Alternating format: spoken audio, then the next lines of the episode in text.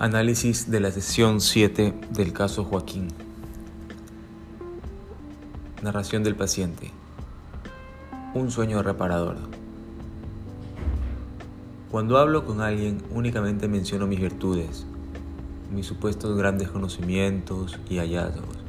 Nunca di un espacio para la palabra de los otros y si lo hubo fue breve para luego hablar sobre lo mío, lo que me importaba.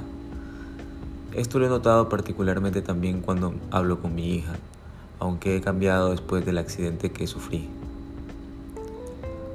Mientras me recuperaba este accidente desde la habitación de un hospital, recuerdo este sueño importante. Soñaba con una cruz dorada que avisoraba a lo lejos y un grupo de personas sentadas en un círculo con sus cabezas hacia abajo. Parecían estar ofreciendo una plegaria. El espacio estaba rodeado por la naturaleza.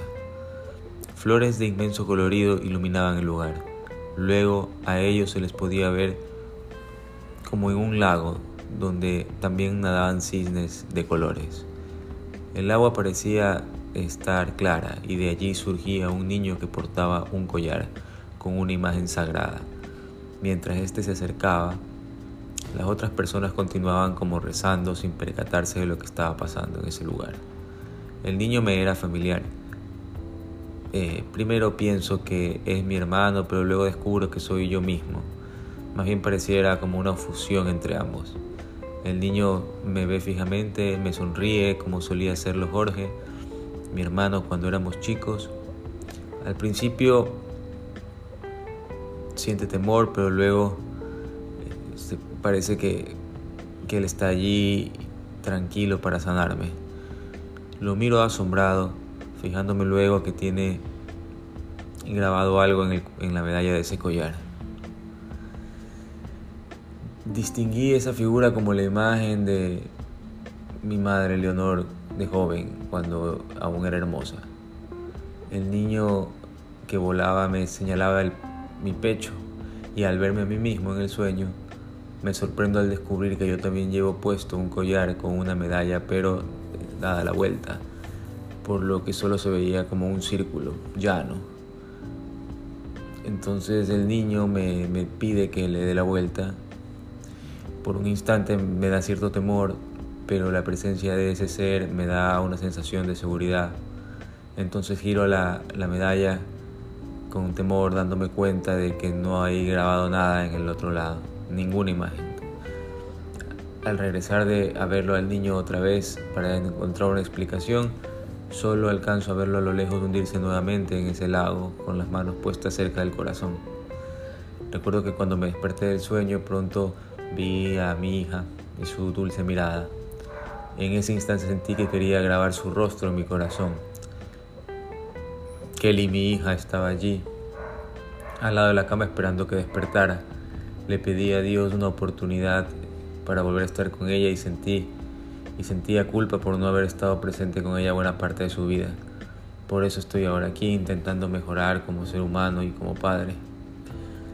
Gracias a estas terapias he logrado comprenderme y también entender que cuando te acostumbras a vivir con el dolor llegas a creer que esa es tu, tu manera de, de vivir y estás condenado al sufrimiento comienzo a entender que cuando somos niños no tenemos aún esa capacidad de saber cómo relacionarnos y lo que sucede con los demás a nuestro alrededor, ni sabemos con claridad cómo se supone que deberíamos ser en el entorno en el que estamos, ni, ni, lo que nos deben de dar eh, los adultos, los, los mayores, para poder tener un buen desarrollo.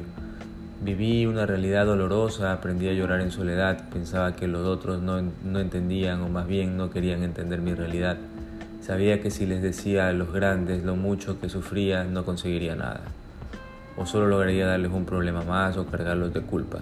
Quizás pensaba que eran demasiados los problemas o los líos que tenía mi madre como para convertirme en un problema más. Al menos así lo sentía.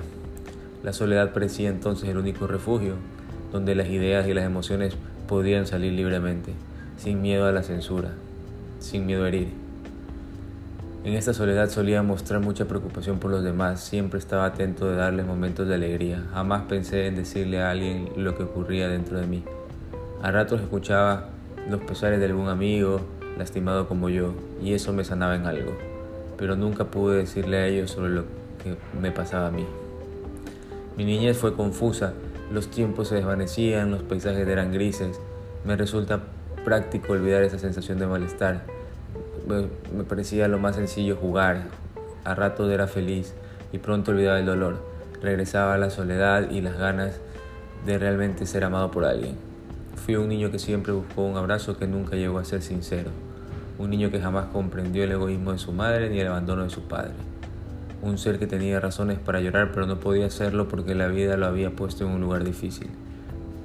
Solo sonreía, nunca quise que nadie se preocupara por mí. Crecí convencido que nadie quería escucharme, sabía que mi madre me necesitaba al igual que mi hermano. Nunca quise darles la espalda, aunque terminé huyendo de ellos. Hasta aquí la narrativa del paciente, pasamos al análisis séptimo.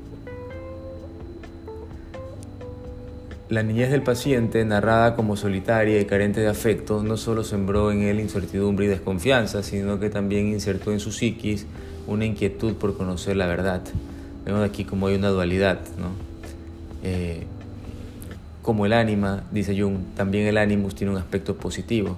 En la figura del padre se expresa no solo la opinión tradicional, sino también en la misma medida lo que se denomina espíritu, en especial ideas generales filosóficas y religiosas, o bien la actitud que procede de tales convicciones. Este pensamiento que busca con, con fuerza del espíritu buscar la verdad parece que es parte del paciente. Más adelante surge una tentativa de hacerle frente a su propia contradicción. Una característica principal del sujeto complejo es precisamente su capacidad de integrar su mundo interno con el externo. Y como es adentro de afuera, el asumir la propia contradicción lo dispone a acoger las diferencias y las rarezas del otro en un aprendizaje valiente frente a lo que se desconoce de sí mismo, menciona Pozzoli. Su animus del paciente le genera temor hacia los hombres, no solo por haberlo, hacerlos ver como una amenaza, sino que a la par por que remarca su latente sensación de abandono. El animus, tanto en la mujer, es compensada por la esencia masculina, por lo que su inconsciente tiene, por así decirlo, un signo masculino. A esto Jung le llama animus, el factor formador de proyecciones en la mujer. ¿sí? o desde lo femenino se puede entender a, lo masculino como ánimos. Depende de cómo sea el equilibrio que se produce en la psiquis. Y parecería que estos factores son los que terminan por apartarlo del mundo. En otros términos, su miedo, su miedo no necesariamente se hallaba en los otros en cuanto pudieran atacarlo, sino en el sentir esa inseguridad de no poder encontrar ninguna seguridad en ellos.